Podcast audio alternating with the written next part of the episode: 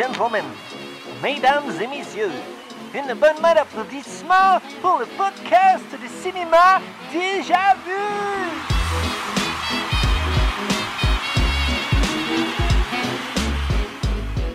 Bonjour tout le monde, ou bonsoir, en tout cas, peu importe le moment de la journée où vous nous écoutez. Euh, bienvenue à Déjà Vu. Euh, je suis Capot, c'est moi qui anime parce que Joël ne pouvait pas être là aujourd'hui.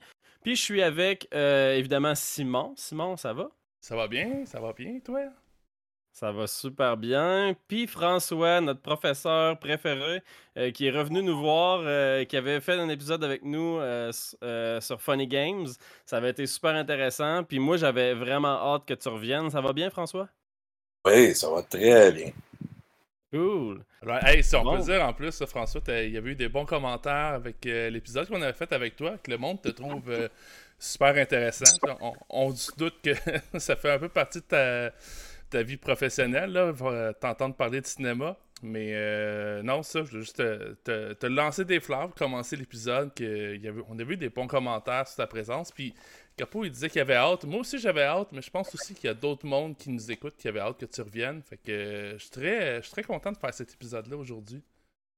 Super, ben merci de me l'avoir proposé. J'ai eu bien du plaisir quand on a parlé de Funny Games. C'était un film complexe, etc. Puis je pense qu'on, pas qu'on a fait le tour parce qu'on aurait pu en parler plus longtemps, mais je pense qu'on a dit des choses qui mettaient en lumière beaucoup ce film-là, qui est un film dark et difficile. On va voir avec celui-ci ce soir. Ouais. Effectivement. Euh, François, est-ce que tu peux nous rappeler c'est quoi euh, les trois films que tu nous avais proposés? Euh? Ben, en fait, j'avais proposé Being There de Hal Ashby, qui est un de mes réalisateurs préférés. Once Upon a Time in America de Sergio Leone, en 84, Being There en 79-84.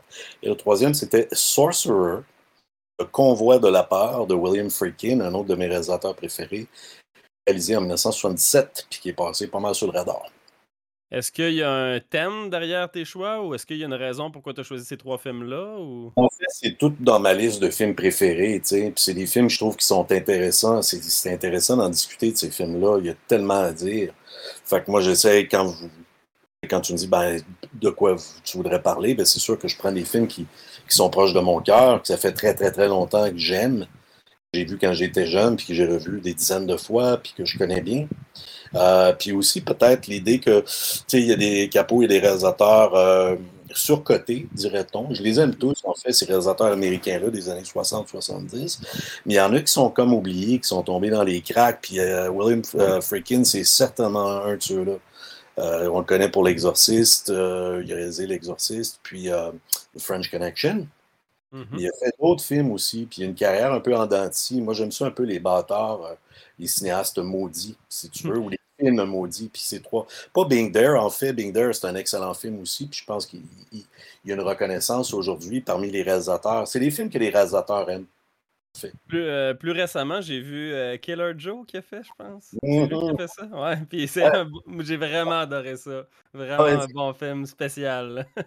donne une nouvelle interprétation de c'est quoi le poulet, manger du poulet à la fin. Là. Ah, ça, ça, promet. Je ne l'ai pas vu, mais euh, j'ai le goût. Euh. Fortement recommandé. C'est euh, Matthew McConaughey qui joue là-dedans, puis grosse performance aussi d'ailleurs de, de Matthew McConaughey. Euh, fait qu'on va se lancer euh, dans Sorcerer. Euh, est-ce que tu peux, François, encore, là, je te donne beaucoup de travail. Est-ce que tu peux nous faire nous, raconter une petite prémisse du film sans spoilers? Sans spoilers, oui, bien entendu. Ben, écoute, c'est l'histoire relativement simple de quatre exilés quatre hommes qui sont dans des situations un peu troubles dans leur pays, puis qui se retrouvent en Amérique latine euh, à se cacher, en fait, en Amérique latine. Puis là, ils sont dans un petit village très, très pauvre. Euh, je pense c'est supposé d'être en Équateur ou quelque chose comme ça. Euh, puis là, ils se font offrir du travail, transporter la nitroglycérine, qui n'est pas de très bonne qualité, dans des deux camions à travers la grosse jungle pour aller éteindre un feu de pétrole comme une grosse industrie de pétrole, là, puis à un moment donné, une explosion, puis on sait que c'est quelque chose qui est terrifiant, là, si on se souvient de ce qui est arrivé en Irak, après la première guerre du Golfe, où Saddam Hussein avait mis le feu au, puits de pétrole, puis ça a brûlé pendant des années. C'était un désastre écologique incroyable. Puis les autres, ben, ils ont comme rien à perdre. ces quatre gars-là. Fait qu'ils se font engager pour euh, conduire les camions de la nitroglycérine à travers la jungle dans, des, dans une situation incroyable pour aller euh, amener la, la- la dynamite, si tu veux, pour aller éteindre le feu.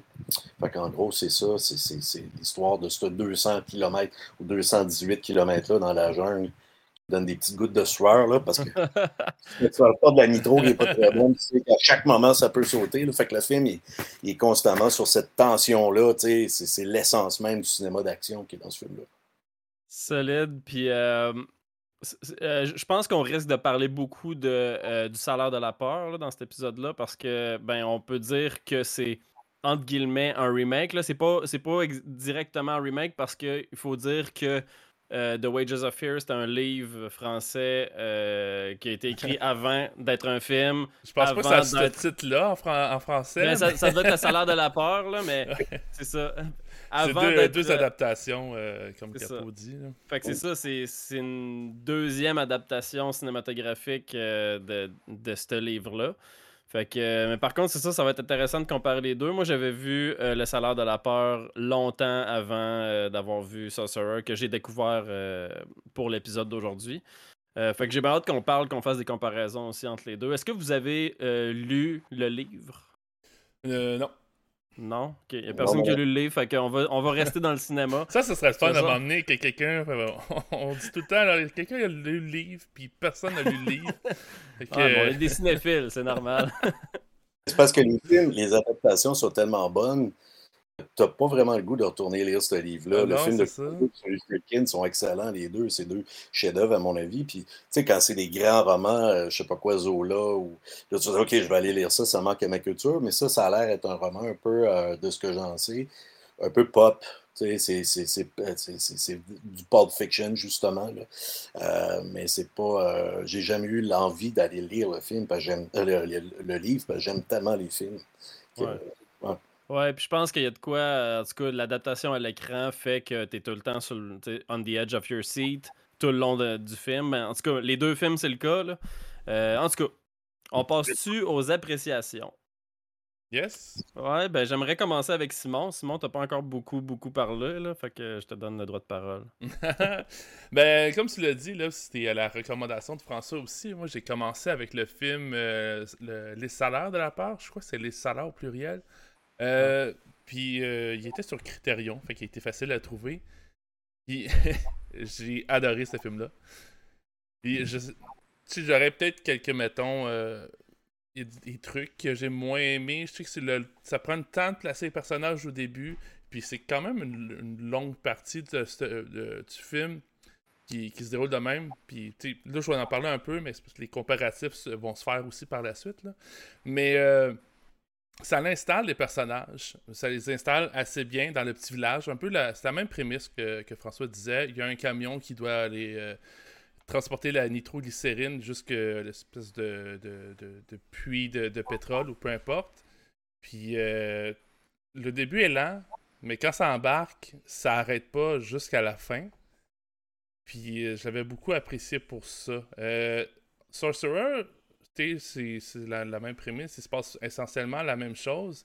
J'ai l'impression que c'est essayé d'aller, euh, je dirais pas à grand déploiement, là, mais il y a un truc, que, tu sais, ça a été tourné, je pense que le début du film, c'est, il y a un bout en Amérique du Sud, il y a un bout en, en Israël, j'ai pas trop compris dans quel pays c'était, mais Jérusalem. comme euh, Jérusalem. Jérusalem.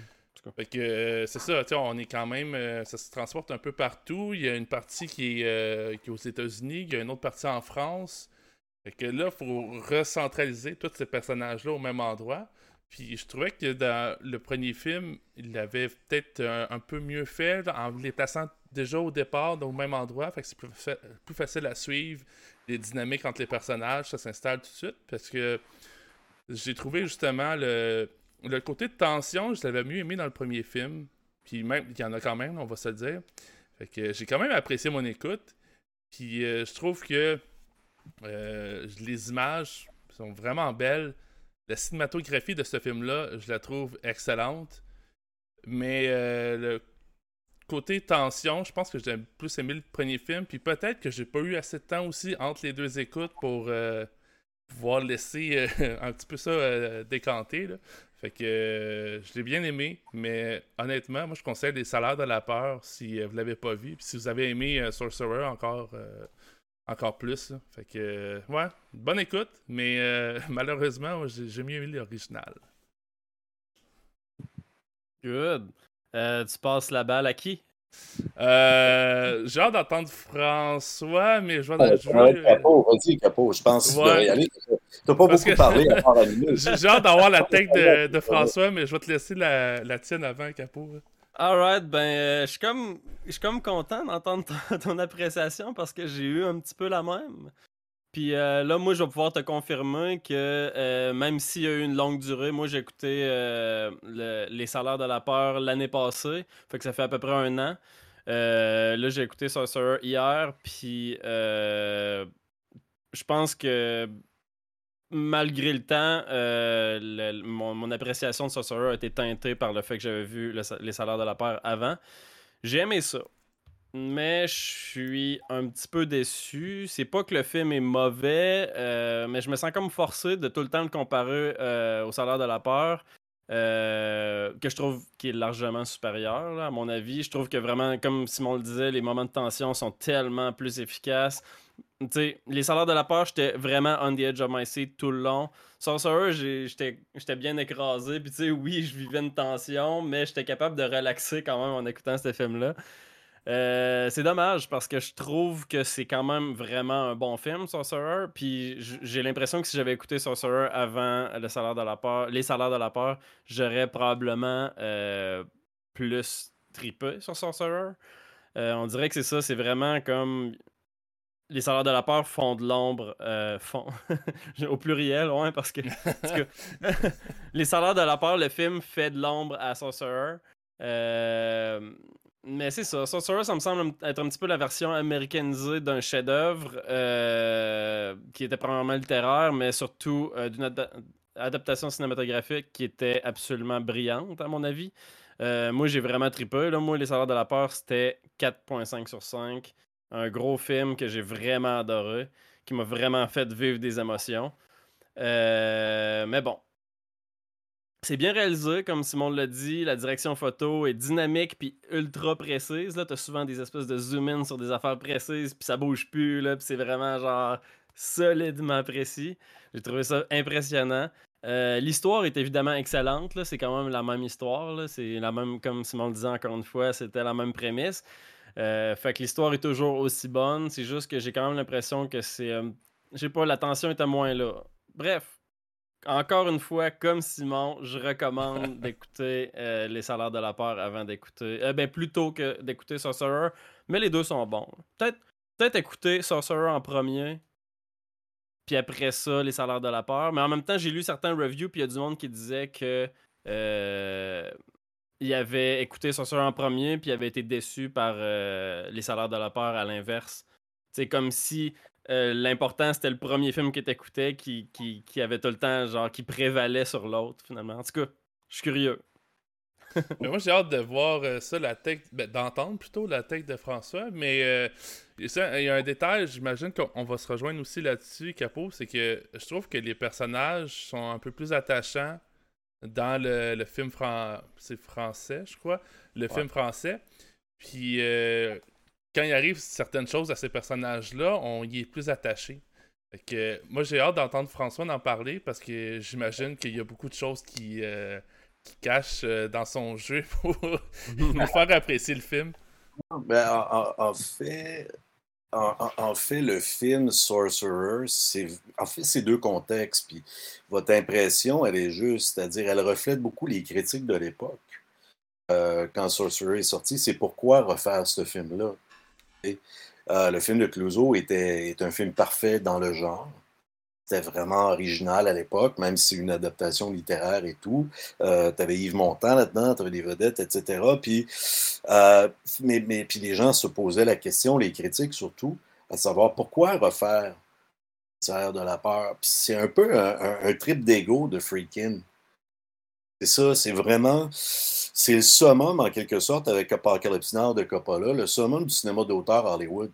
on le sait, la fenêtre, elle est, elle est ouverte vraiment pas longtemps pour les réalisateurs Hollywood d'avoir le plein contrôle des films parce que dans l'industrie Hollywood, c'est les producteurs qui ont le contrôle. Alors, la fenêtre où on donne euh, la licence ou la, carte blanche aux réalisateurs est à peu près de 1967 à 1979-80. C'est le New Hollywood. Euh, puis, moi, je le mets plus comme, dans, dans, mon livre à moi, il est plus proche de Apocalypse Now de Coppola que de l'original de Clouseau c'est un genre d'ego trip. C'est des réalisateurs lâchés lousses qui disent OK, moi, c'est un hommage à Clouseau. En fait, Freakin, il est allé le voir, Clouseau, en France pour avoir sa bénédiction. Euh, j'ai l'intention de refaire ton film, euh, Les salaires de la peur. Euh, si tu me donnes-tu l'autorisation? Puis Clouseau, qui était très malade à l'époque, de lui répondre Écoute, j'ai pas à te donner l'autorisation, je ne possède pas les droits de cette affaire-là, moi non plus.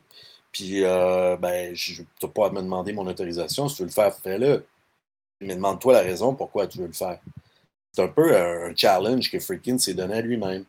Parce que dans le contexte de, si on remet euh, sa carrière en contexte, Freakin, il venait de faire, tu sais, son dernier film, c'était L'Exorciste. C'était un succès monumental. C'est plus que succès monumental, c'est un, un, phénomène, L'Exorciste on parle encore comme étant wow, des grands films d'horreur, puis que ça fasse peur ou non genre, ça c'est une autre question. Euh, mais ça demeure néanmoins un grand film de genre du cinéma américain des années 70 qui va révolutionner avec Jaws puis, Star Wars. Puis j'imagine qu'on n'aura pas le choix de parler de Star Wars aussi parce que, le sort du film de Freaking Sorcerer est, intimement lié à celui de la guerre des étoiles euh, qui sont sortis en même temps. Puis le cinéma après va changer à Hollywood. On se retrouve dans les Superman 1, 2, 3, Jaws, Friday the 13th, puis tous ces films-là de genre, puis le cinéma d'auteur avec le fiasco de Heaven's Gate de Michael Cimino. Euh, Apocalypse Now aussi, qui avait été pas un fiasco critique, mais du moins financier. Coppola. Euh, un paquet de films qui étaient sortis à l'époque où les réalisateurs tenaient les rênes de cette affaire-là, puis il y des visions claires, puis il était fou. Il faut être fou pour partir dans la jungle avec un crew comme ça, puis aller tourner ce film-là pas du CGI, il faut se remettre à l'époque. C'est pas euh, des effets spéciaux sur un, plateau euh, hollywoodien. Tout est tourné euh, dans des décors réels, avec des vrais effets. Puis c'est vraiment impressionnant. En fait, Friedkin, ça l'a tué, ça, ça a tué sa carrière. Moi, moi, en fait, ce que j'aime beaucoup, c'est l'audace derrière cette vision-là. Puis peut-être que le film de Clouseau, techniquement, est meilleur, puis est plus chaud, Simon, je te concède ça. C'est-à-dire qu'il est plus classique dans le sens où tu vas t'attacher au personnage. Mais le but de, de, de Freakin, c'était pas ça de s'attacher au personnage. C'était quatre personnages, des anti-héros un peu antipathiques. Mm-hmm. Euh, aujourd'hui, on est habitué de, s'attacher à des personnages. Tu sais, toute l'idée de la distanciation, de, l'espèce de froideur, de laisser les gens à distance ou d'avoir des, anti-héros comme protagonistes, euh, c'est comme jouer contre ton public un petit peu. Puis euh, que ce soit Roy Scheider ou euh, l'autre, là, Bremer, là, ou Amidou, les quatre personnages, Francisco Rabal, qui est très bon dans le film aussi, qui est un acteur euh, généralement associé à Buñuel, ils sont, sont pas sympathiques. Ils s'en foutent un peu ce qui leur arrive finalement. Ils sont froids. Il y a une froideur dans, dans le traitement de cette affaire-là. Fait que moi, c'est sûr que quand tu regardes ça d'un œil purement cinématographique ou cinématique ou de cinéphile, en fait, tu vas dire, ouais, le film de Clouseau est supérieur, puis je serais d'accord avec vous autres. Mais moi, j'ai beaucoup plus de fun à regarder Sorcerer qu'à regarder Les Salaires de la peur. Sorcerer, je peux le revoir souvent. Les Salaires de la peur, j'ai vu ça quand j'avais 17-18 ans. Je l'ai revu, ça fait un bout, ça fait quand même plus que 10 ans que je l'ai revu. Euh, puis je l'ai vu récemment, puis je me dis, ouais, je trouve que le rythme, je trouve que c'est long un peu, c'est lent. Puis euh, le découpage n'est pas aussi dynamique. Puis il y a moins d'audace dans comment c'est fait. C'est une affaire qui manque dans le cinéma beaucoup aujourd'hui. C'est l'idée de l'audace. La vision de quelqu'un qui est assez fou pour amener une équipe technique dans la jungle, euh, qui est à pogner la malaria, à détruire ta carrière, euh, que ce soit un, box, un désastre de box-office, etc. Dire fuck it, c'est ça le film que moi je veux faire. Je ne pas reproduire en réaction à un marché Sorcerer. Euh, je me trompe peut-être, François, mais j'avais lu entre autres que il y avait peut-être une petite compétition entre, euh, entre, entre, Sorcerer et Apocalypse Now, que c'était deux trips qu'il y a de ces deux films dans la jungle. Fait que c'était un petit peu. Euh, dire, euh, il y avait, je vais l'appeler une scène compétition entre réalisateurs un peu dans, dans ces années-là. Là, le... Deux grands chums, Coppola puis. En fait, il y avait parti une compagnie ensemble. Euh, je me souviens plus. Puis il y avait Peter Bogdanovich, je ne sais pas si vous le connaissez, Peter Bogdanovich, qui a fait The Last Picture Show. Il a fait plusieurs films. C'est un réalisateur bien hot au début des années 70. Puis ils ont parti de Directors Company, ça s'appelait au début des années 70, qui est un peu l'incarnation avec le zoétrope euh, de, de, Coppola, de, de, de l'auteur ou du réalisateur roi Hollywood, si tu veux, qui, qui allait prendre le contrôle d'Hollywood.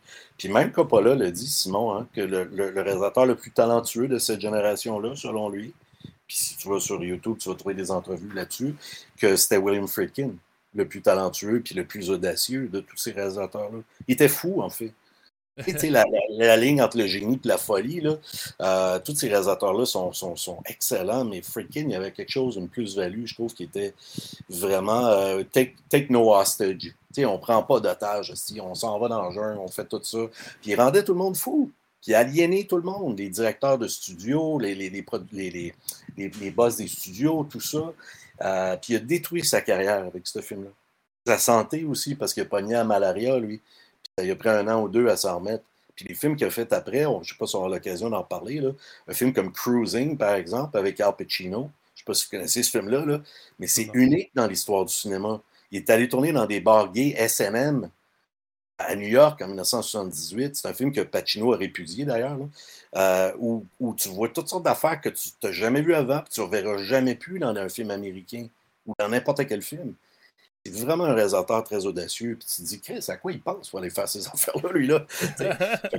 mais, mais, mais, moi, sincèrement, juste comme, euh, comme cinéphile, je préfère Sorcerer à, à, à, au film de Clouseau.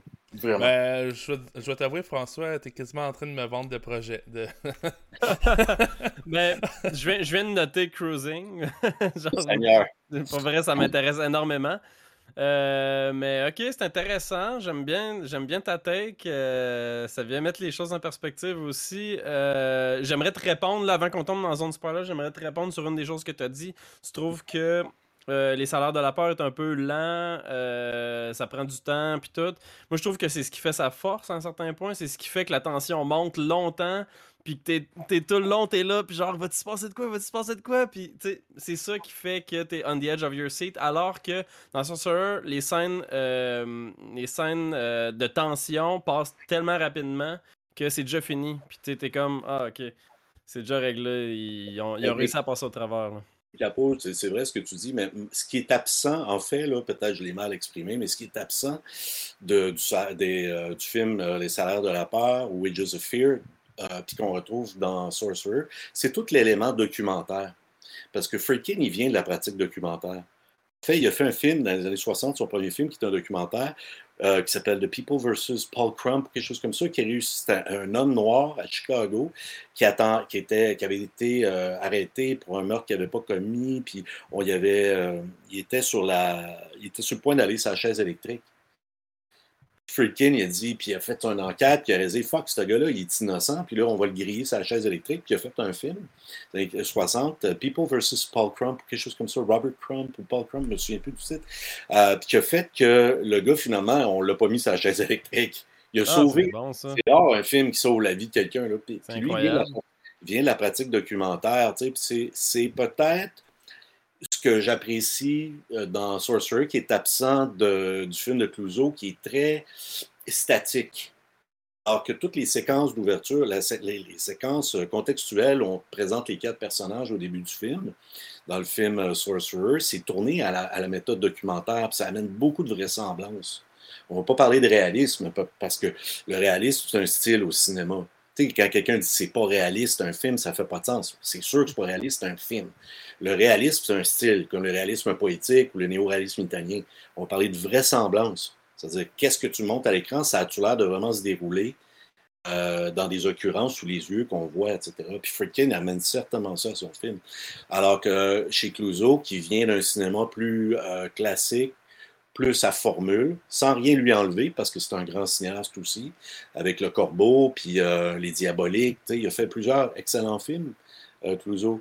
Mais moi, Friedkin, c'est plus proche de moi. en grandissant, c'est les réalisateurs, moi, qui m'ont fait tomber en amour avec le cinéma. Euh, je crois vous avoir déjà mentionné que La Guerre des Étoiles, c'est le premier film, moi, qui m'a vraiment pogné. Je l'ai vu au cinéma en 77. J'avais 8 ans quand je l'ai vu. Puis depuis ce temps-là, je tripe cinéma. La seule chose que j'aime autant, peut-être un peu plus que le cinéma, c'est la musique. Je trouve qu'il est un art encore plus puissant que le cinéma, mais ça, c'est un, autre débat. Euh, puis fait que quand j'ai tout vu ça, L'Exorciste, tous ces films-là, The French Connection, j'ai dire, il y a une vision derrière ça. Il y a l'idée de mettre le monde dans la rue, de descendre la caméra dans la rue, tu sais, euh, qu'on retrouve dans la première partie du film. Les explosions dans ce film-là sont quelque chose, là. Ouais, absolument. Quand, ils font, quand ils font exploser le gros, le gros arbre là, qui leur bloque le chemin, là, pas de spoiler alert, mais on peut s'imaginer que c'est une gang de gars dans le jungle qui s'en vont livrer de la, la nitroglycérine pour que ça soit un peu rocambolesque et intéressant. Il va leur arriver des péripéties.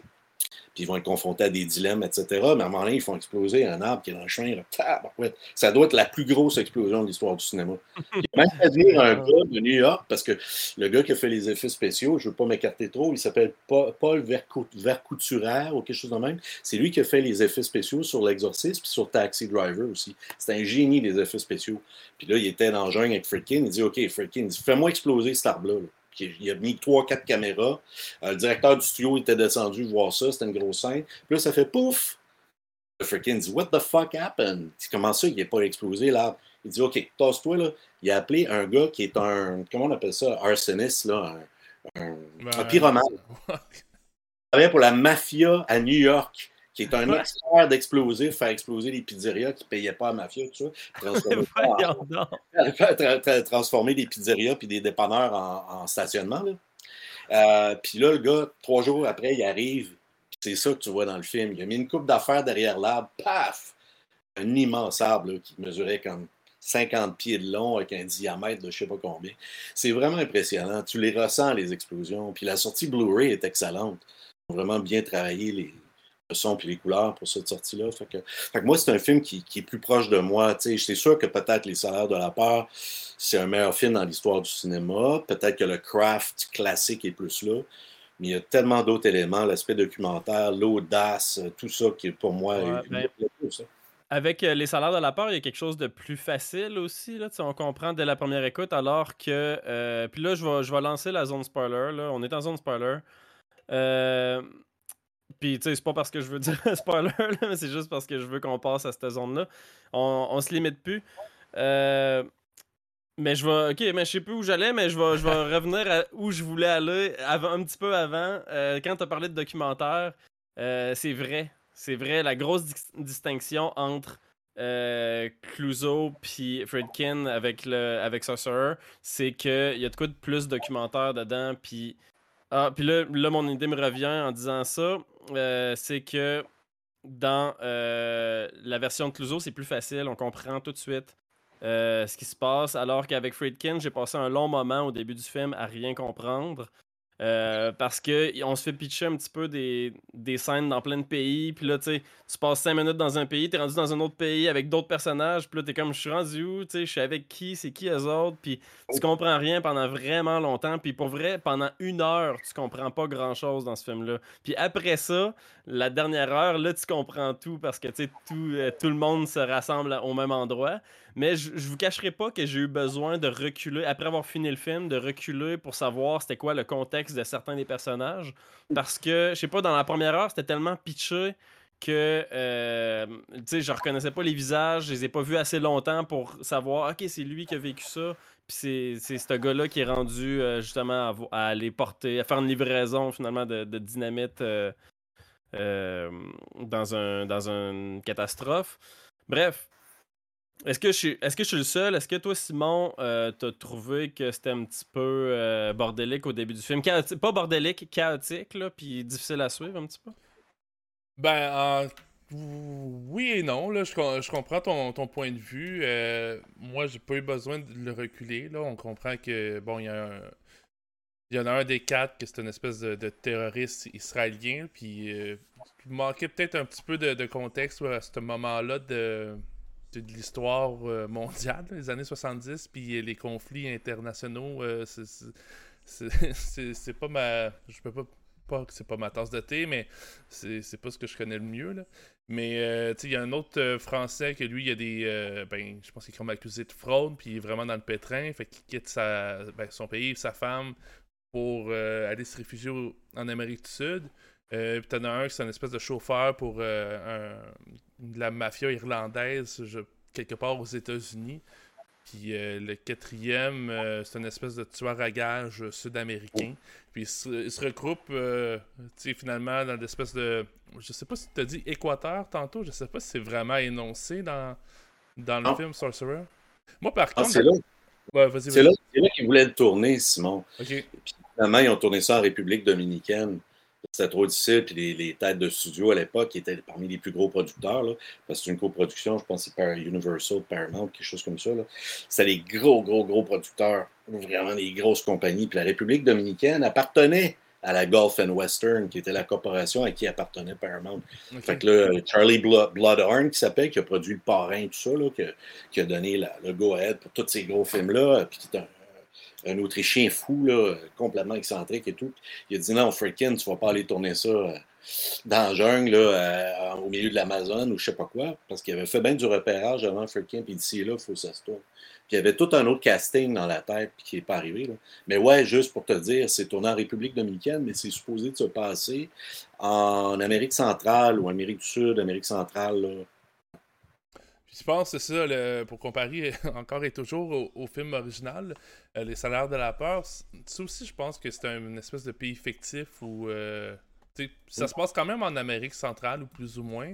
Euh, je doute, je pense pas que les autres sont allés jusqu'à en, République dominicaine. Là, je pense que ça paraît un peu dans, les décors. Là, comparé, si on compare un et l'autre, tu vois que les autres, pour Sorcerers, ont vraiment été on location. Mais ce que je trouvais de euh, comparé avec les salaires de la peur, c'est que. Puis c'est peut-être pour ça aussi que tu, trouves ça plus chaotique, Capo, c'est qu'ils ont, ont fait le choix de. C'est peut-être l'adaptation aussi du livre qui rentre en jeu, mais. Tous les personnages se rencontrent au même point. Puis euh, il y a peut-être ce côté-là, je trouve, qui a été comme quand même assez survolé rapidement dans, dans Sorcerer, c'est que euh, ça a l'air d'un trou perdu, un shit hole là, euh, dans les salaires de la peur. C'est qu'une genre de place que quand tu te ramasses là, c'est vraiment dur de t'en sortir. Puis pas juste comme physiquement dans la vie de tous les jours, mais de retrouver ton argent pour euh, quitter le pays puis retourner d'où tu viens. C'est genre euh, un endroit que les gens vont pour, pour se perdre, littéralement. Puis t'en as un dans le salaire de la peur, il y a un personnage très secondaire que lui, il a son passeport de prêt ou euh, ses papiers, whatever, puis il a juste besoin d'un peu d'argent pour payer son voyage, puis s'en aller. Puis c'est juste ça qu'il veut faire. Puis euh, je trouvais que dans Sorcerer, c'était un coup que les personnages sont placés, tu fine, on les amène euh, en Amérique du Sud, mais c'est peut-être moi aussi qui a, peut-être manqué le, mise en contexte, mais il n'y avait pas cet aspect-là de comme on sent vraiment que ce qu'ils sont rendus, tu peux plus t'en sortir. Le seul moyen que tu peux avoir, c'est euh, un voyage euh, en camion avec la nitroglycérine parce que ça semble un meilleur plan que d'attendre là puis être pogné dans le trou de cul du monde. je sais pas si c'est un côté-là aussi dans Sorcerer que, que vous avez eu à l'écoute. Simon, dans Sorcerer, il y a le personnage de Francisco Raval qui, lui, c'est la même, la même chose. Je me souviens plus qui joue dans le film de Clouseau, euh, mais c'est la même chose. Il arrive, puis il a de l'argent, puis il essaie d'acheter, donner des pots de vin pour pouvoir sortir de là. Finalement, il, reste pogné là. Mais, mais, mais l'idée générale, je trouve, chez Friedkin, dans son adaptation du roman, euh, c'est plus, plus métaphorique. Tu comprends? Euh, puis ça, c'est une affaire avec laquelle on a de la difficulté parce que le, le cinéma, c'est pas. Ce n'est plus ça l'a été pendant un temps, une extension de la littérature ou du théâtre. Mhm. C'est sa propre affaire. Le film, c'est sa propre affaire. Les films qui sont trop littéraires, on le sait, ça, a créé de la révolution de la nouvelle vague en France, puis tout ça, ou les films qui sont théâtraux, distanciation, les films de Peter Brooks ou Peter euh, Greenaway ou peu importe, il y a quelque chose là-dedans. Il faut être capable de, prendre une idée puis de la transformer pour qu'elle veuille dire d'autres choses. Le, film Sorcerer, c'est vraiment une métaphore de quelque chose. Euh, du désespoir. de quand tu es poussé au bout du mur, quand tu es, obligé de te cacher dans un shithole, comme tu dis, une espèce de trou d'un village, euh, puis que, tu sais, en fait, dans le film, la plus belle femme, une femme dans, le, dans tout le film, c'est des films de gars, c'est un film de gars, Puis la femme, je sais pas si vous en souvenez, c'est la, la madame qui, qui est vieille, qui n'est pas très belle non plus, là, qui est comme une vieille péruvienne ou je sais pas trop, qui, net, qui torche. Là. c'est la seule femme, fait que vais demander de Dans un bar de Montréal, c'est un 3, mais dans, dans le pays où ils sont rendus, c'est un 10. ouais, ouais, c'est un pétard dans ce contexte-là, parce que là, ils n'ont pas de femme, puis tout ça, mais tu sais, fait que, il y a comme un aspect métaphorique à Sorcerer, puis ça, c'est vraiment, ça, ça rentre au moment où il reste juste, puis là, major spoiler, là, pour celles et ceux qui ne l'ont pas vu, il reste seulement Roy Scheider à la fin. Euh, puis il y a une espèce de séquence qui est tournée au Nouveau-Mexique, dans un décor absolument hallucinant, là, qui a l'air lunaire en fait. Là. Puis c'est tout monté avec des fondus enchaînés et tout. Puis c'est comme une vision un peu euh, psychédélique. S'il avait fait de l'acide, tu sais plus trop ce qui se passe en fait. Il y a comme l'ambiguïté dans le film, il y a de la confusion, il y a de l'allégorie. Puis ça, les gens, en général, le, grand public du cinéma qui sont habitués au cinéma classique, je dis pas vous autres parce que vous êtes des connaisseurs de films, mais ils vont avoir de la difficulté avec ça. L'aspect euh, métaphorique, euh, tu sais, d'utiliser des, histoires qui, pendant un bout de temps, ont l'air des histoires classiques, puis là, tu pars dans quelque chose de surréaliste, d'abstrait. C'est l'idée de l'abstraction au cinéma qui rend les gens mal à l'aise, puis qui dit Ah, c'est confus, je sais pas ce qui se passe ou je sais pas quoi. Euh, mais c'est l'époque aussi. Puis il y a deux références qu'il faut connaître pour pleinement apprécier Sorcerer, à mon avis, si je peux me permettre. Le premier, c'est La bataille d'Alger de Guillaume Pontecorvo de, de 1966, qui est un film extrêmement important des années 60. Guillaume Pontecorvo, c'est un réalisateur italien, un peu fou. Puis La bataille d'Alger, c'est un des films les plus importants des années 60. Il faut avoir vu ça. L'autre, c'est Z de Costa Gravas, réalisé en 1969, euh, qui met en vedette aussi Yves Montand, qui est un grand film des années 60. Ça, c'est deux influences puis deux références majeures pour apprécier Sorcerer. Puis l'idée étant que entre les salaires de la peur, euh, de la peur puis le film de freaking Sorcerer, ben, il, y a, plein, il y a eu des révolutions dans le monde du cinéma. Le cinéma a extrêmement changé de 1954 ou 53, je pense, les salaires de la peur, à 1977. Sais, Chris, t'es rendu complètement ailleurs, là. Tu as toute l'influence du cinéma expérimental, les documentaires, l'aponisation des fictions par le documentaire, les nouvelles vagues, les cinémas nationaux, le cinéma d'auteur. Euh, tu sais, t'es rendu complètement ailleurs. Fait il y a comme quelque chose aussi, il faut le remettre en contexte. C'est-à-dire que la comparaison directe entre Clouseau et Friedkin est pas tenable, en fait. D'un point de vue aussi, tu penses les films en contexte, tu dis que lequel est meilleur? Ben, mettons que chacun dans leur contexte sont pas mal bons, les deux. Ouais, non, c'est ça, exactement. Je pense que tu as mis vraiment le doigt là-dessus aussi. Là, c'est que je m'en rends compte en la force d'en parler parce que je pense que. Puis c'est un peu pour ça que j'avais hâte de, t'entendre, mais. Euh, si on parle juste comme appréciation, euh, tension, je suis sur. Euh, j'écoute le film puis je suis vraiment dedans. Je vais le donner au salaire de la peur. Mais si on remet tout en contexte, puis avec le contexte, j'aime beaucoup mieux Sorcerer. La façon que tu m'en parles, tu, me parlais de le trip d'aller dans le jungle, puis. Euh, ça, c'est jouer all-in. Euh, Mais c'est ça. Il y a une affaire, c'est que c'est clair que ce film-là a plus que ce que j'ai vu hier quand je l'ai écouté. Mhm. C'était ma première écoute. Euh, tu sais, un petit peu perdu, puis c'est ça, comme, euh, comme je disais, moi, mon feel, c'est qu'au début du film, j'étais un petit peu perdu. Est-ce que le film va être un film d'action? Parce qu'il y a des explosions, il y a du monde qui se tire. Est-ce que le film va être de quoi d'un petit peu plus métaphorique, comme tu le dis? Ben oui, par moment, c'est là, mais est-ce que ce mélange-là, en tout cas, pour moi, il était un petit peu chaotique, ce mélange-là, puis il était difficile à saisir? Parce que, tu sais, T'as vraiment un long bout où c'est de la tension, c'est de la tension. Puis là, à la fin, t'as l'espèce de moment psychédélique. Puis t'es comme, OK, mais là, je suis plus dans le même film. Je suis rendu où? Puis généralement, j'adore ça, ces changements dans le ton-là. On dirait que dans ce film-là, ça a pas l'endé là. Euh, mais je pense que, tu il y a une bonne raison pourquoi, quand j'ai fini le film, je retournais au début puis j'ai réécouté les premières scènes. C'est parce que je le sais qu'il y a de quoi que j'ai pas saisi dans ce film-là. Puis je pense qu'une réécoute, ça vaut la peine pour ce film-là. Il y a ça qui fait que je suis fini, j'ai fini le film un petit peu amer en me disant le film de euh, Clouseau, je l'ai plus aimé parce que première écoute, j'ai tout compris. C'était facile. Euh, par contre, ça, il cache de quoi. Puis là, plus t'en parles aussi, François, plus j'ai le goût de le réécouter.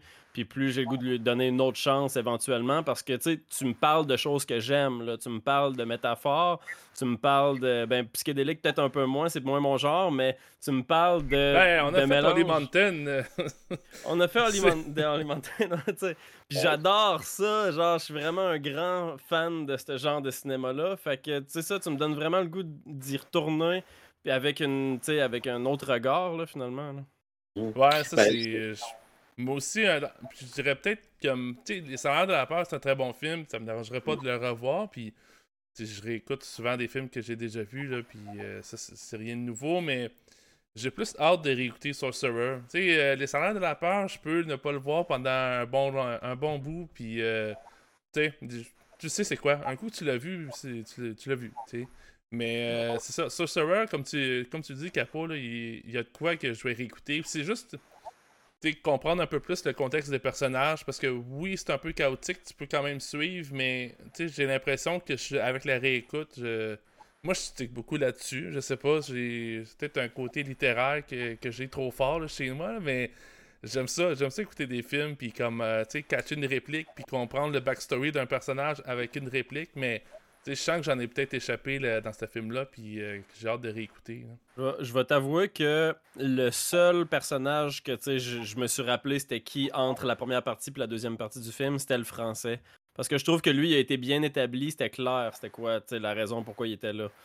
Les trois autres, ils étaient tous parmi d'autres personnages, puis tu te rappelles pas de son visage parce qu'il était, il était quatre, mettons, dans le char. Puis là, oui, il y a un survivant, mais il y avait, il y avait le visage en sang. Fait que là, c'est qui, lui? Je m'en rappelle pas.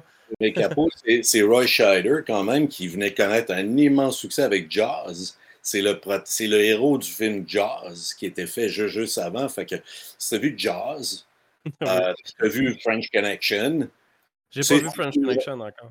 Ah mon Dieu, ça, c'est un grand, grand film. là. C'est un de ses meilleurs, Friedkin. Je veux c'est vraiment un classique euh, des années 70 avec une poursuite euh, en voiture incroyable, une des meilleures euh, filmées. Je l'avais mis dans un des, un, épisode qu'on avait nos propres choix. Là, puis c'est Dog Day Afternoon qui a gagné. Mais French Connection, c'était. Euh, on a passé proche. Je pense qu'il va revenir euh, bientôt. Euh. Ah oui, vous devriez en parler sur Déjà Vu parce que, tu sais, Dog Afternoon aussi, c'est un excellent film. Moi, j'ai écrit mon mémoire de maîtrise sur ce film-là, entre autres, Dog Afternoon, qui est un film que j'adore depuis que je suis tout petit aussi, ben, quand, depuis ado. Là, je, je sais pas si je vous l'avais dit, je me répète, vous me le direz, parce que je suis un peu je suis plus vieux que vous autres, puis peut-être que je m'en viens un peu sénile. puis, tu sais, les profs, on se répète souvent quand tu as plusieurs groupes, c'est pas les mêmes choses. Mais, tu sais, un soir, je vais avoir 14-15 ans, mais puis à la télévision, à l'époque, ils jouaient des films. C'était pas juste la fucking télé-réalité, là, puis des affaires de même que moi, je peux, peux plus supporter. Là. Je regarde plus la télé du tout. J'ai débranché du câble, ça fait trois ans, là, je, je regarde pas la télé. Euh, puis je m'en fous pas mal de ce qui se passe à la télévision classique. Là. Je vais en ligne comme, comme tous vous autres, probablement.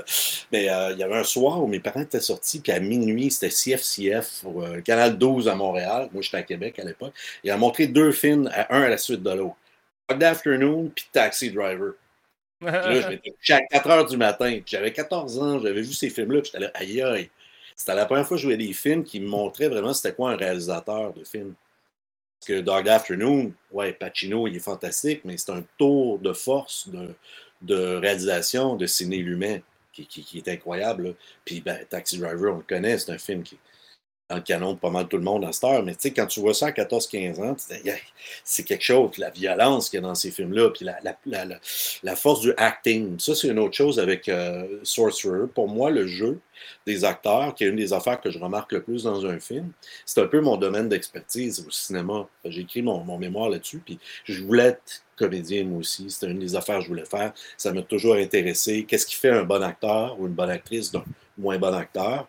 Il y a des gens qui croient que, tu sais, Kevin Costner ou je sais pas qui, c'est des bons acteurs, alors que tu dis, ouais, ok, peut-être, peut-être pas là.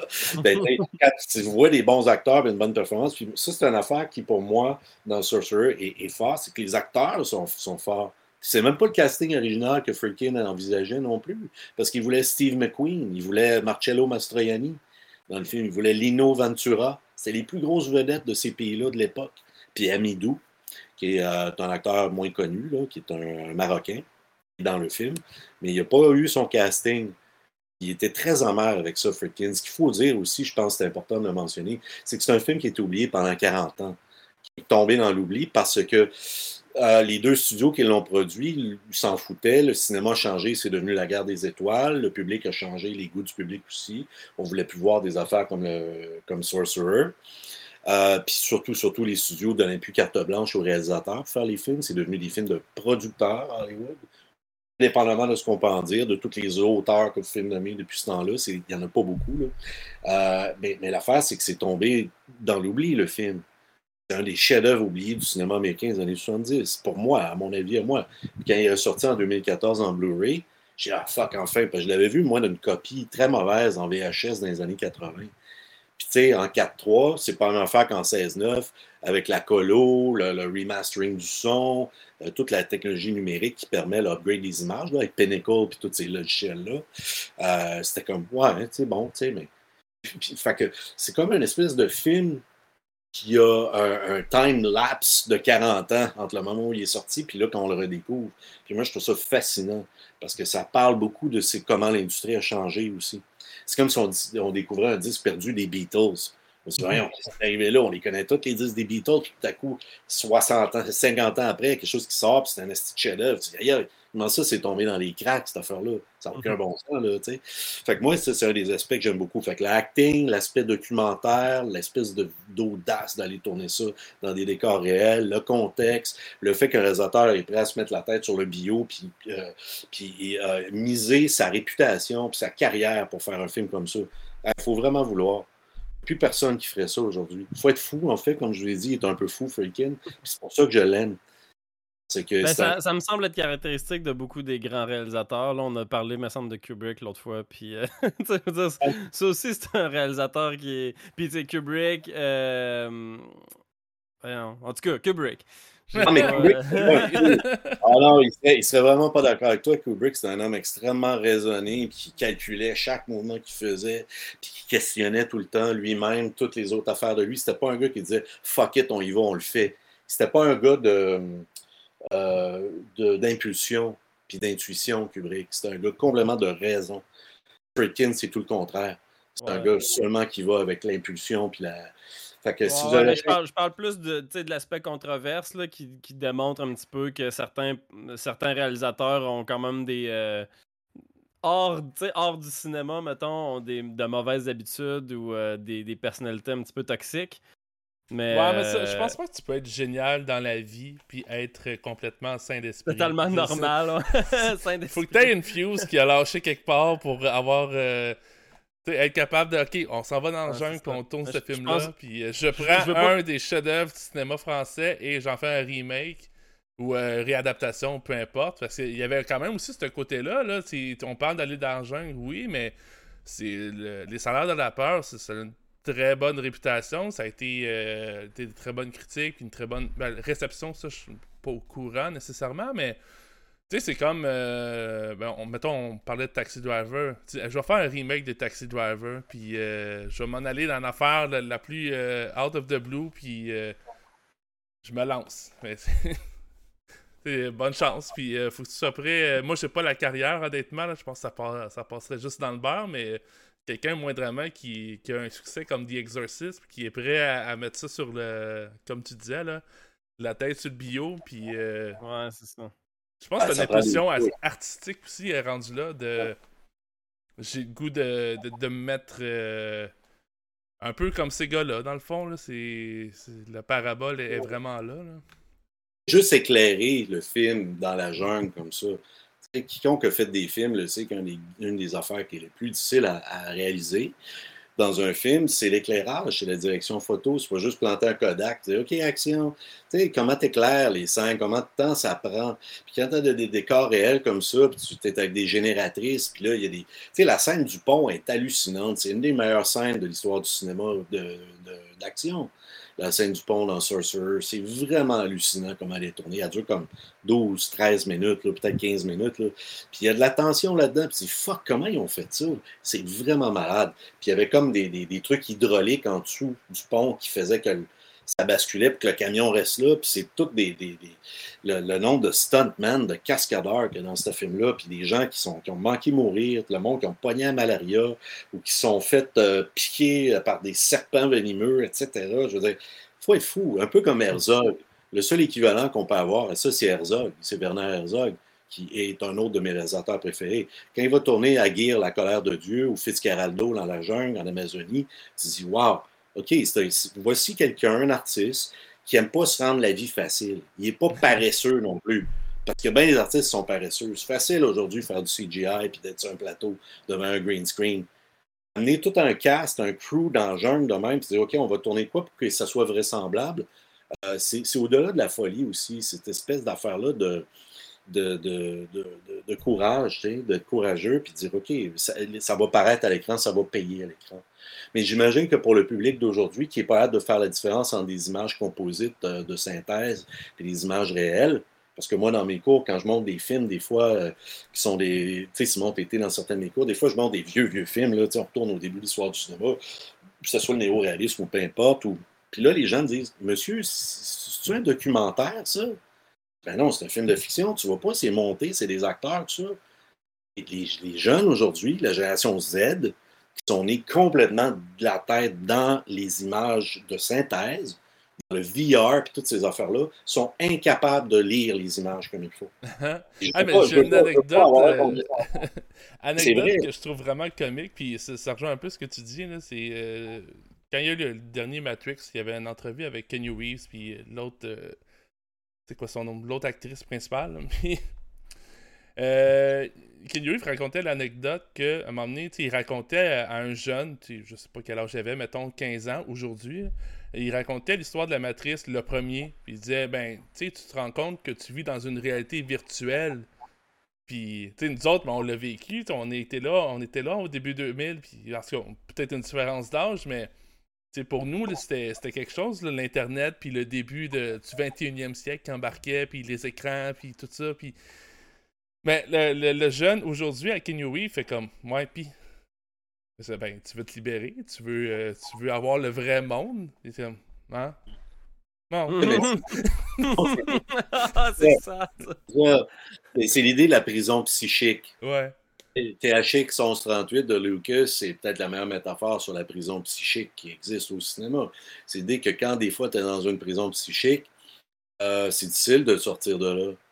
C'est toute l'allégorie de la, caverne de Platon, qui est vraiment éternelle c'est la philosophie de là 3000 ans, mais qui a encore sa pertinence aujourd'hui. Ah, c'est comme si on s'imposait ça avec la technologie aujourd'hui. Genre, on s'impose la, caverne de Platon. on s'impose pas, c'est on t'impose cette affaire. Ouais, ouais, ça. On vit dans un monde de corporations, de labels, de code barres, d'algorithmes, euh, de, de simulacres.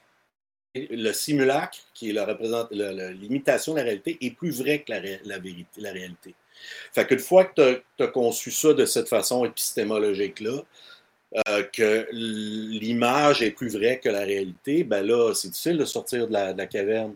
Et c'est la philosophie. En fait, on a coupé dans toutes ces affaires-là, la philosophie, l'histoire, tout ça.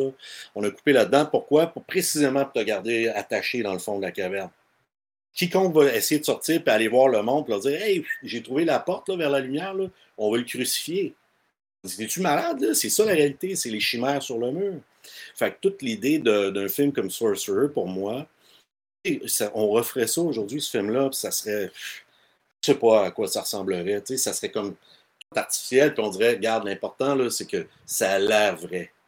Moi, à l'âge où j'ai, je vais avoir 53 ans cette année, j'ai vu, j'ai connu autant dans ma vie le monde analogique que le monde virtuel. Je suis vraiment en mesure je ne suis pas le seul, là, je veux dire, on le voit, euh, d'autres, d'autres monde le voient aussi, mais en mesure de voir quelque chose qui est tourné en studio, quelque chose qui est tourné dans la réalité. Puis Sorcerer, tu vois ça, tu dis, c'est une malade? Qui c'est qui va aller tourner un film de même aujourd'hui? Personne. Mm-hmm. Personne n'aurait cette audace-là. Nomme-moi n'importe quel réalisateur. Peut-être Herzog, il est vieux à cette heure. Herzog l'a déjà fait, ça. D'ailleurs, c'est un bon sujet pour une prochaine capsule, ça, pour vous autres, d'aborder cette idée-là de l'effet de la technologie sur le cinéma. Ça commence à amener à raconter l'histoire différemment, certes. Parce que là, on est sorti du, linéaire et tout ça, on est capable d'être beaucoup plus éclaté et, toutes ces choses-là. Mais, l'idée euh, de la compréhension des images la constitution même des images, de quoi ils sont faits. Puis on a même un défaut de langage ici au Québec. On dit on va écouter un film. On n'écoute pas un film, on regarde un film. On écoute la télévision, mais on regarde un film. On écoute la radio, on écoute un podcast comme là Mais on regarde un film, c'est fait pour être regardé. Puis moi, quand je vois dans les salles de cinéma, euh, tout le monde qui sont sur leur téléphone pendant qu'ils regardent le film, je dis, ah ouais. Puis récemment, je suis allé voir Top Gun Maverick. Je sais pas si vous l'avez vu. Non. C'est bizarre que tu aies vu Top Gun. Allé voir à cause de ma femme parce que c'était un de ses films quand elle était jeune. T'as pas besoin de te justifier, François. Je suis vraiment curieux d'avoir ta, ta tête rapide là-dessus. Moi, je, ne l'ai pas vu non plus, mais, mais tout mon entourage a trippé sur ce film-là. Fait que je suis curieux de savoir, toi, comment tu as bien fait parce qu'il n'y avait pas de CGI dedans. Toutes les allons. Puis là, il y avait des kids devant moi. Puis habituellement, quand on va au cinéma, ils sont tous sur leur fucking téléphone. Euh, puis là, c'était pas ça. Ils étaient toute la bouche ouverte comme ça parce que je pense que c'était la première fois qu'ils voyaient un film récent qui n'était pas tourné avec des effets CGI. Puis, je pense qu'ils l'ont catché. moi, ce que j'aimerais, c'est qu'on revienne un peu plus à ça. Mais ça veut dire des sous. Hein? Ça coûte des sous. C'est plus facile de faire des images de synthèse puis faire de la post-prod après du, green screen.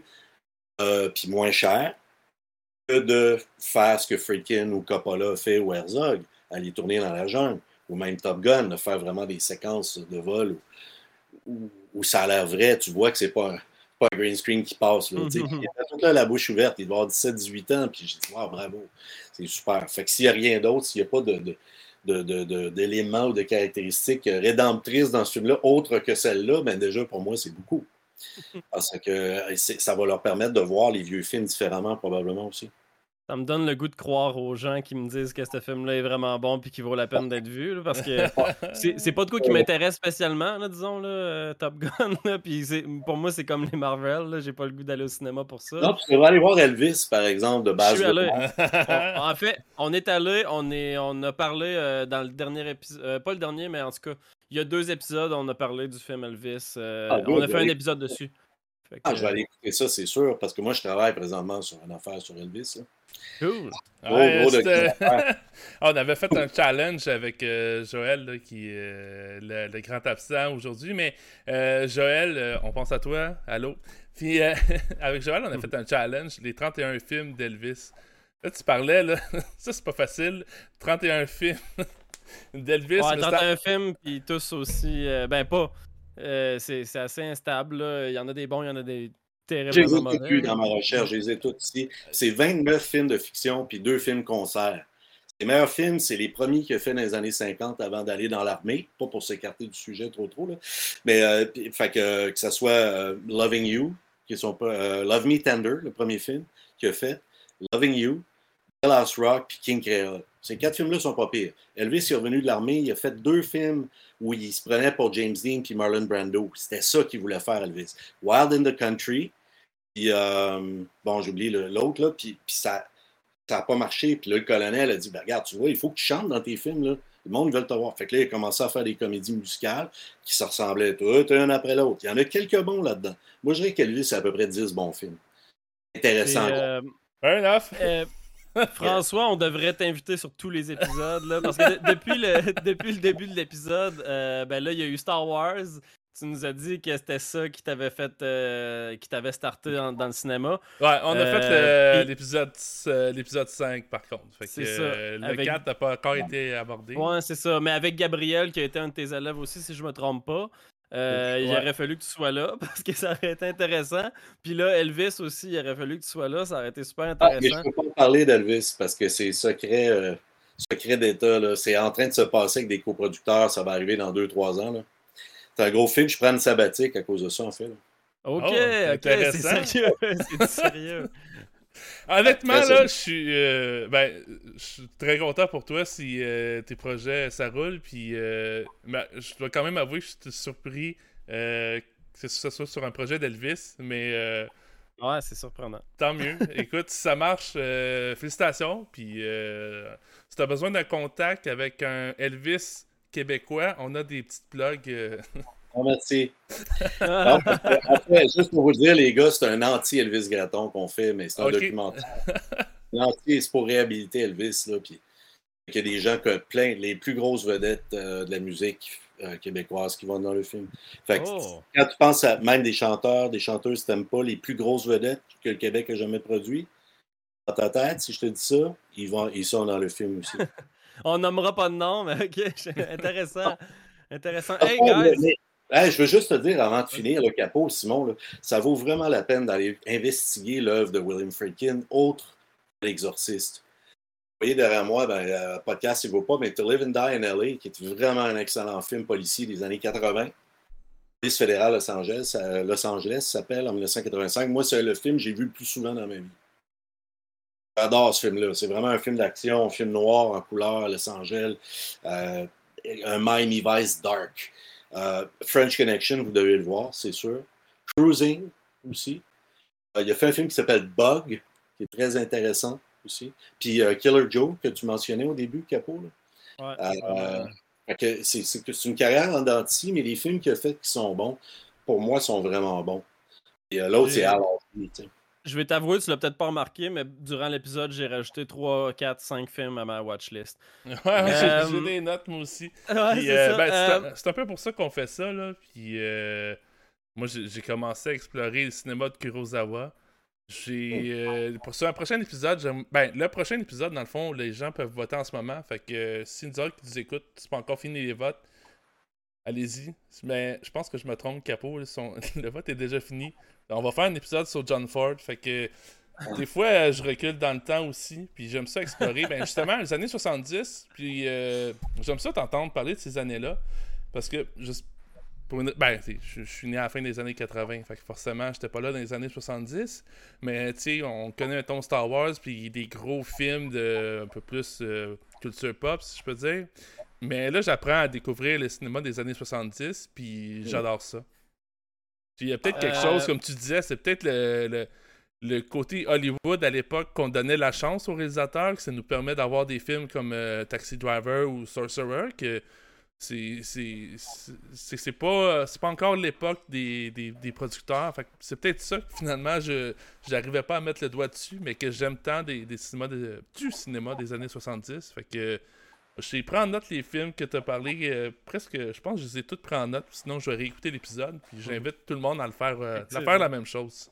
C'est vrai que c'est une époque terriblement passionnante. Euh, puis puis t'en parles tellement bien en plus. Là, puis euh, pour vrai, t'es vraiment, François, une référence euh, en termes de cinéma. Fait que c'est le fun de t'entendre parler. Puis je pense que, ben, en tout cas, j'aimerais ça que tu reviennes. Fait que si toi, t'es es correct avec ça, on va te réinviter. Mais c'est ça, je suis vraiment. je pense qu'à chaque épisode, je vais rajouter 5-6 films à mon watchlist qui terminent jamais. je, vous, je vous ramène au film pour un petit moment. on va donner nos notes.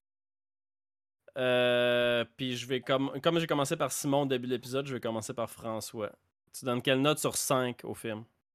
Oh, ça, c'est tout le temps difficile, la note. C'est tout le temps difficile. Vous me mettez tout le temps un gun sur la tête. euh, je dirais peut-être 4.5.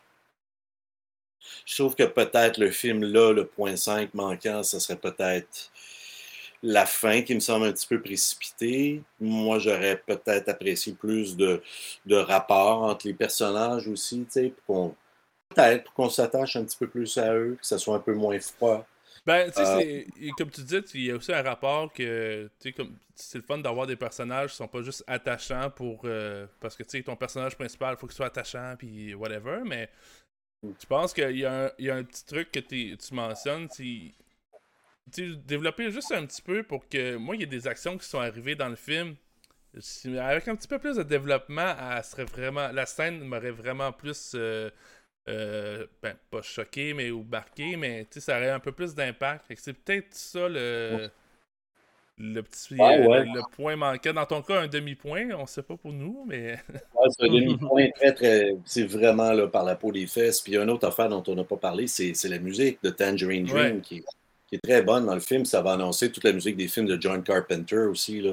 les fans d'horreur, d'Halloween, puis tout ça, puis The Thing, puis euh, c'est Ennio Morricone qui l'a fait dans The Thing, mais la musique de synthétiseur, c'était vraiment Tangerine Dream, il était euh, avec Mike Oldfield à la fine pointe, à l'avant-garde de ça. Puis je trouve qu'il y a comme un clash dans le film entre la musique et un peu de synthétiseur de Tangerine Dream, qui est un groupe allemand très populaire dans les années 70 de musique électronique, euh, puis, puis la, la, la jungle il y a comme un espèce de décalage. Pas sûr que c'était la musique à mettre dans le film, en fait. Fait que peut-être le point 5 arrive là.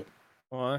Ouais, effectivement, il y a. Euh, ouais, y a un petit. Euh, j'ai été un petit peu là-dedans par la soundtrack. Même si, tu sais, il y, a certains moments que j'ai trouvé super audacieux. Là. Je pense tout de suite à la scène où euh, ben, le français, je me rappelle pas son nom, euh, il, parle avec l'autre gars, puis là, le gars, il s'en va dans son char, puis bang, il se tire dans la tête. Puis euh, là, il y a comme une toune qui, je trouve, qui évolue bien avec l'action. à ce moment-là, j'ai vraiment remarqué la musique, mais le reste du film, j'ai pas été tant touché. J'envoie la balle à Simon. C'est quoi ta note? Euh, c'est une très bonne question. Honnêtement, euh, le fait qu'on en a parlé aussi, là, ça, ça me fait. Euh, là, vous m'avez peut-être entendu, je me gratte la tête en réflexion. Moi, je vais donner un, 4 sur 5. Puis, euh, j'étais pas trop sûr au début. Puis, euh, on disait 4.5 pour les salaires de la peur. Je pense que les salaires de la peur a baissé. Puis, Sorcerer a monté. Puis euh, j'ai envie de les réécouter. Fait que peut-être qu'il va aller chercher aussi le 4.5 parce que. Tu vois, euh, j'y pense, j'ai encore des images dans ma tête. Euh, la trame sonore, moi aussi, je me suis découvert depuis peut-être quelques années. Là, pas une passion, mais un amour pour la musique avec les synthétiseurs. J'aime beaucoup les films des années 80, c'est bourré de, ça. Mais la soundtrack, je peux pas dire. Peut-être la façon qui a été utilisée, c'est peut-être aussi, comme tu disais, François, le contraste mais euh, je pourrais l'écouter. Euh, j'en écoute souvent quand je travaille, là, juste euh, de la musique avec des synthétiseurs. Fait que probablement que je vais l'écouter en travaillant. si c'est pas demain, ça va être dans un avenir très rapproché. Fait que 4.5 Sorcerer. Mais Simon, juste parenthèse, Capot, avant que tu donnes ta note, la musique, elle est plus connue film que le film.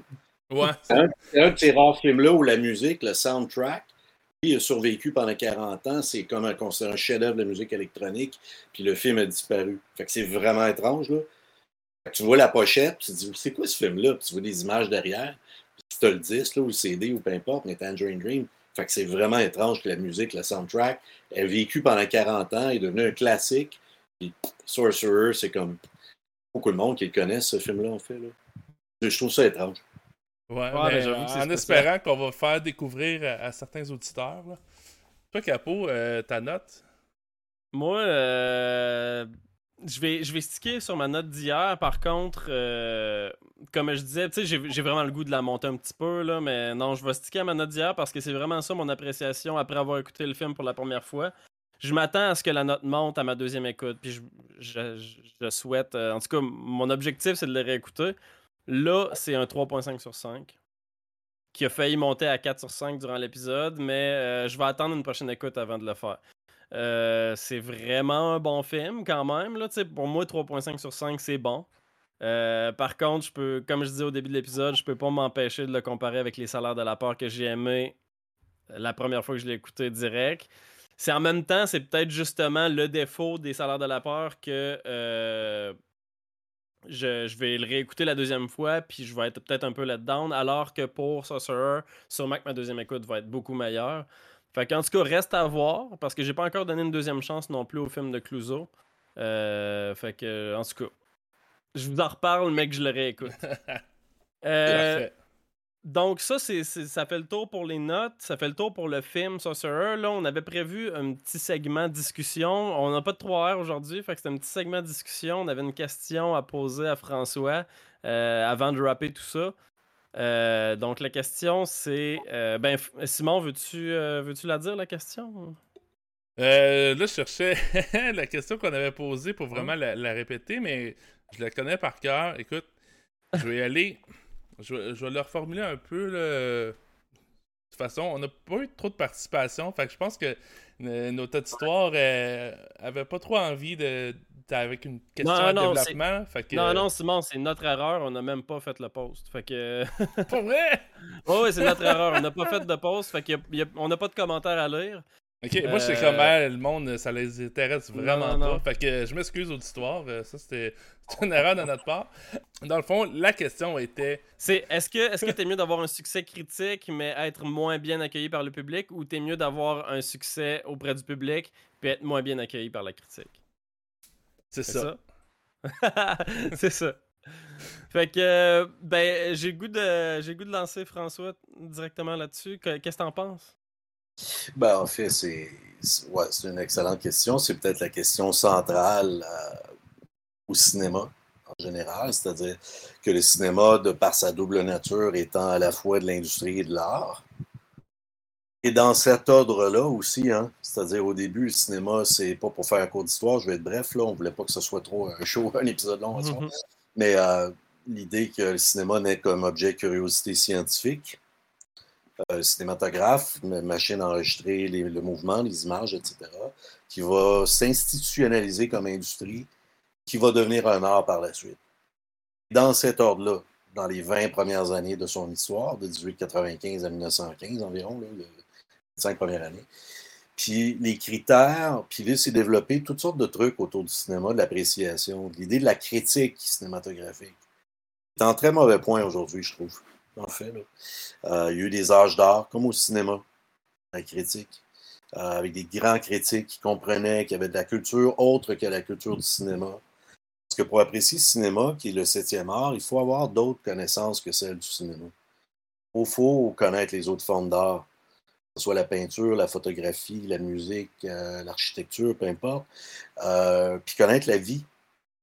C'est-à-dire qu'un film, le rapport que tu peux entretenir entre un film avec un film va évoluer au cours du temps avec ta propre vie à toi et les expériences que tu as vécues. Tu sais, quand on est jeune, on trouve les histoires d'amour un peu cucu, mais quand tu as vécu assez longtemps, un bon film d'amour qui relate vraiment c'est quoi la relation, mettons, entre un homme et une femme, pas exclusivement parce qu'il y a d'histoires d'amour en toutes sortes de genres, mais entre un homme et une femme, mettons, ben, en vieillissant, ça prend euh, une autre dimension parce que tu as vécu des choses qui résonnent puis que tu comprends mieux les choses. Puis généralement, il y a des films qui sont produits en réaction à marché, puis qui vont plaire, qui vont atteindre leur public.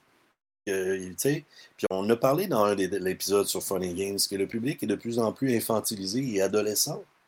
C'est dur de, pour les cinéastes, euh, les réalisateurs qui ont des choses profondes à dire sur la, sur la condition humaine, sur l'humanité, sur l'histoire, sur la sociologie, la psychologie, peu importe, de trouver leur place sur des écrans. Euh, fait que moi, je trouve que c'est ça dépend de tes critères d'appréciation pour répondre plus directement à la question. C'est que les critères du public vont jamais être les critères des critiques.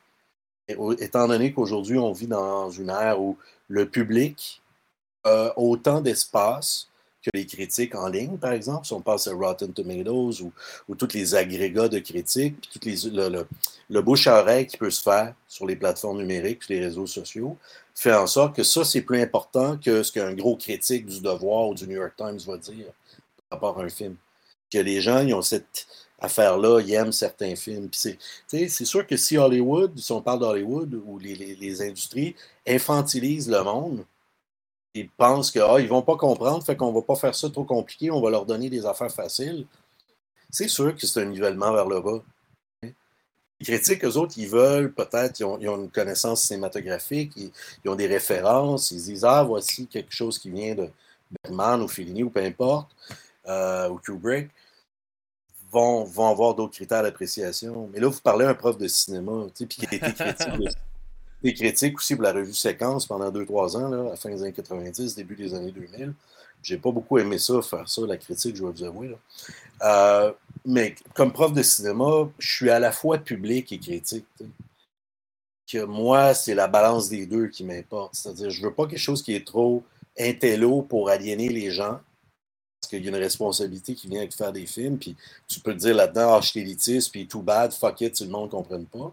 Puis tu veux pas quelque chose qui est complètement infantilisant et stupide, qui nivelle par le bas.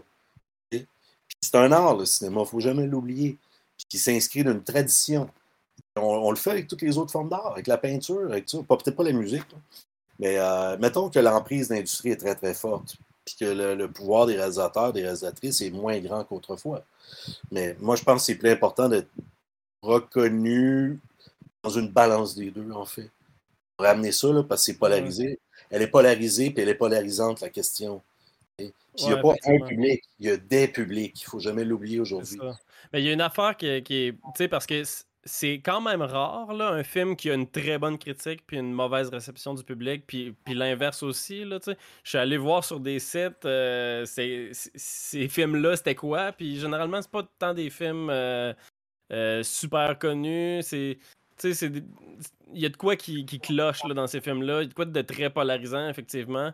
mais effectivement, c'est très rare souvent, les deux vont venir ensemble. Là, une bonne critique, euh, des bons revues du public.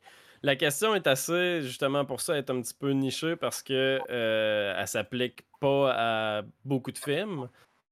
Euh, moi, j'ai envie de dire que euh, les critiques ben, sont à prendre un petit peu plus au sérieux parce que nécessairement, ils ont un titre, là, tu puis je veux dire, leur titre est en jeu un petit peu, puis ont, en théorie, ils ont euh, une, espèce de petite de déontologie à respecter, puis leur salaire justifie un petit peu la qualité de leur critique.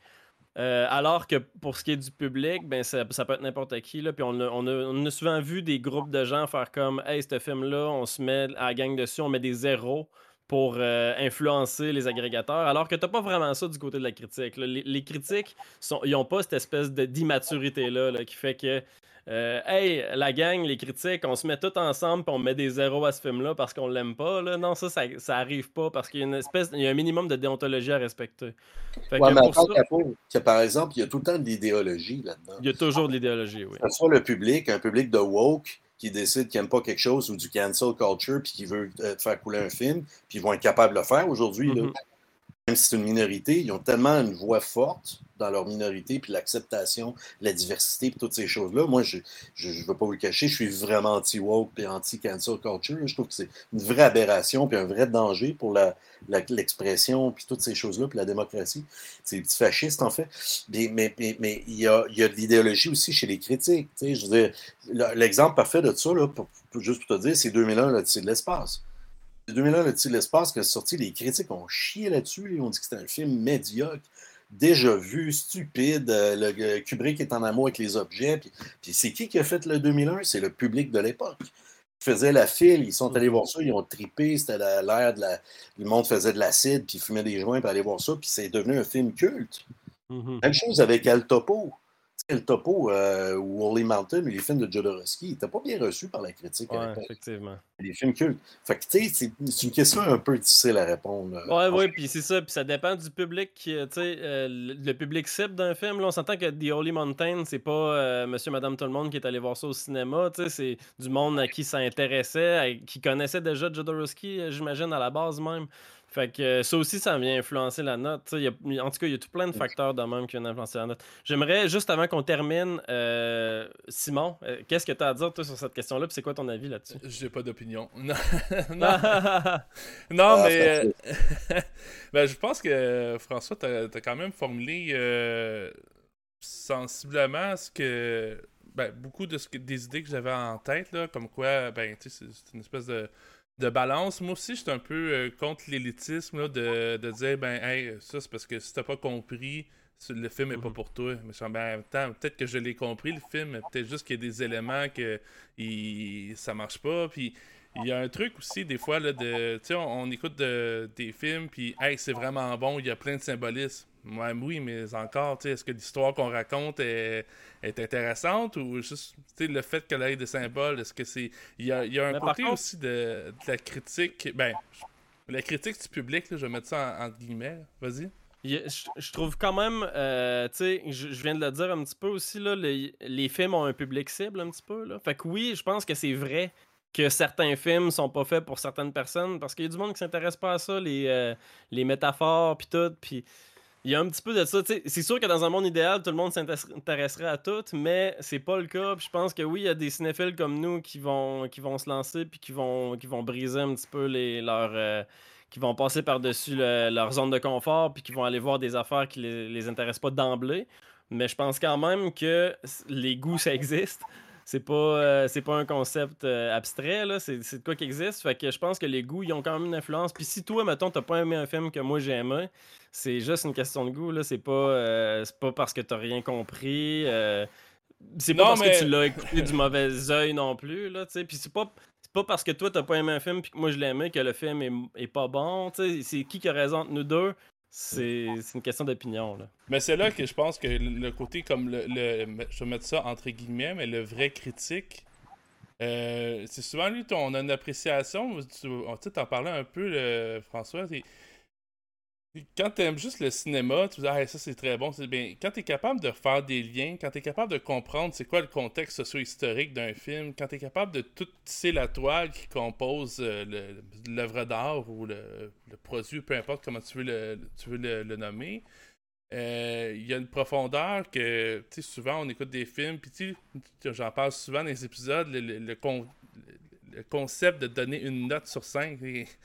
ça veut rien mhm. dire. ouais. Peut-être que je l'ai pas aimé, mais je vivais une passe difficile quand je l'ai écouté. Fait que le film, euh, c'est n'est pas venu me rejoindre. Je vais le réécouter à un autre moment, un peu comme les films d'amour que François disait, puis euh, romance, euh, peu importe. Là, mais peut-être qu'à ce moment-là, ben, le film va venir me chercher parce que là, je suis rendu avec l'âge pour comprendre c'est quoi la symbolique, c'est quoi qu'on raconte vraiment. Parce que peut-être qu'au début, tout ce que j'ai perçu, c'était une relation très euh, je sais pas les mots, là, mais très platonique, mettons.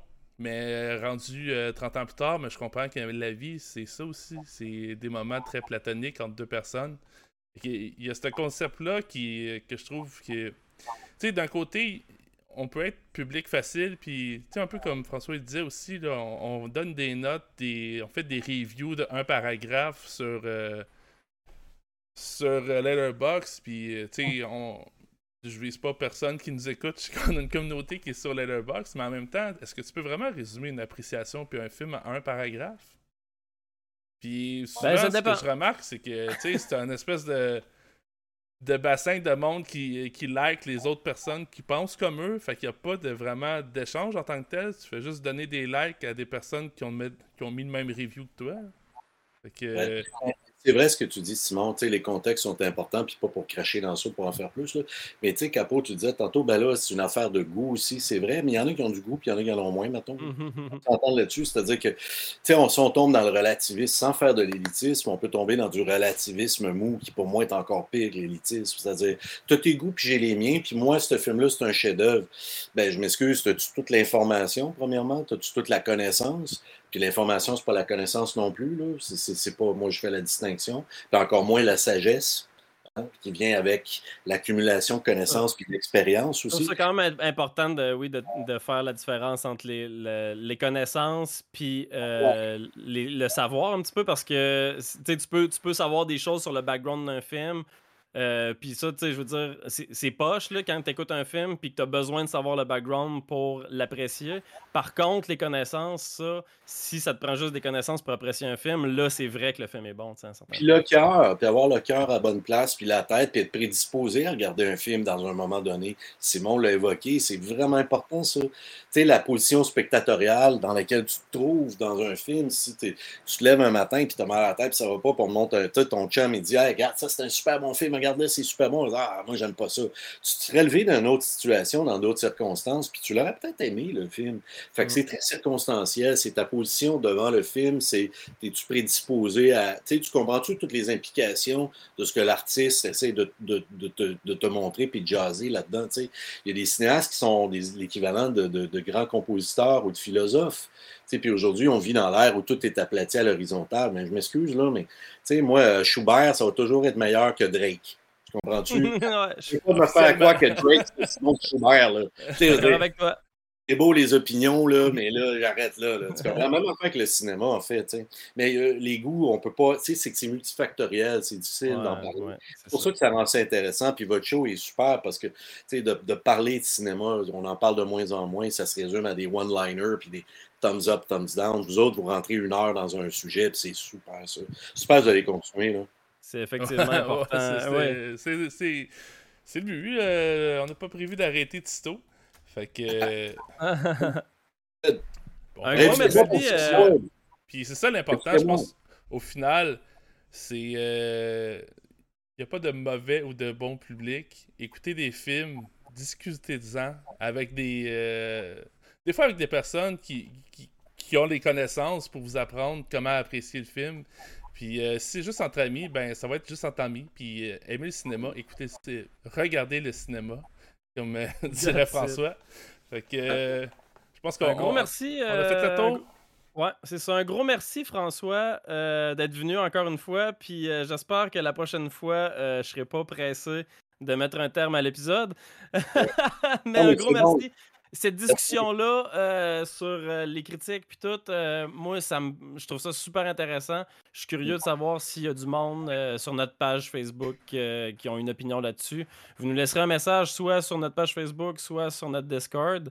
on veut savoir. Moi, j'aurais aimé ça continuer à parler de ça, mais je suis un petit peu pris dans le temps. Fait que, on va closer ça là-dessus. Ah, merci encore, François. À la prochaine. On va se revoir. Hey, Capo, ben, moi, moi, si vous voulez m'inviter pour John Ford, c'est un de mes réalisateurs préférés. Je l'adore, lui. Là. Ah, ben c'est noté, ça. Ah, là, vous ne voyez pas, mais François a des étoiles dans les yeux. Là.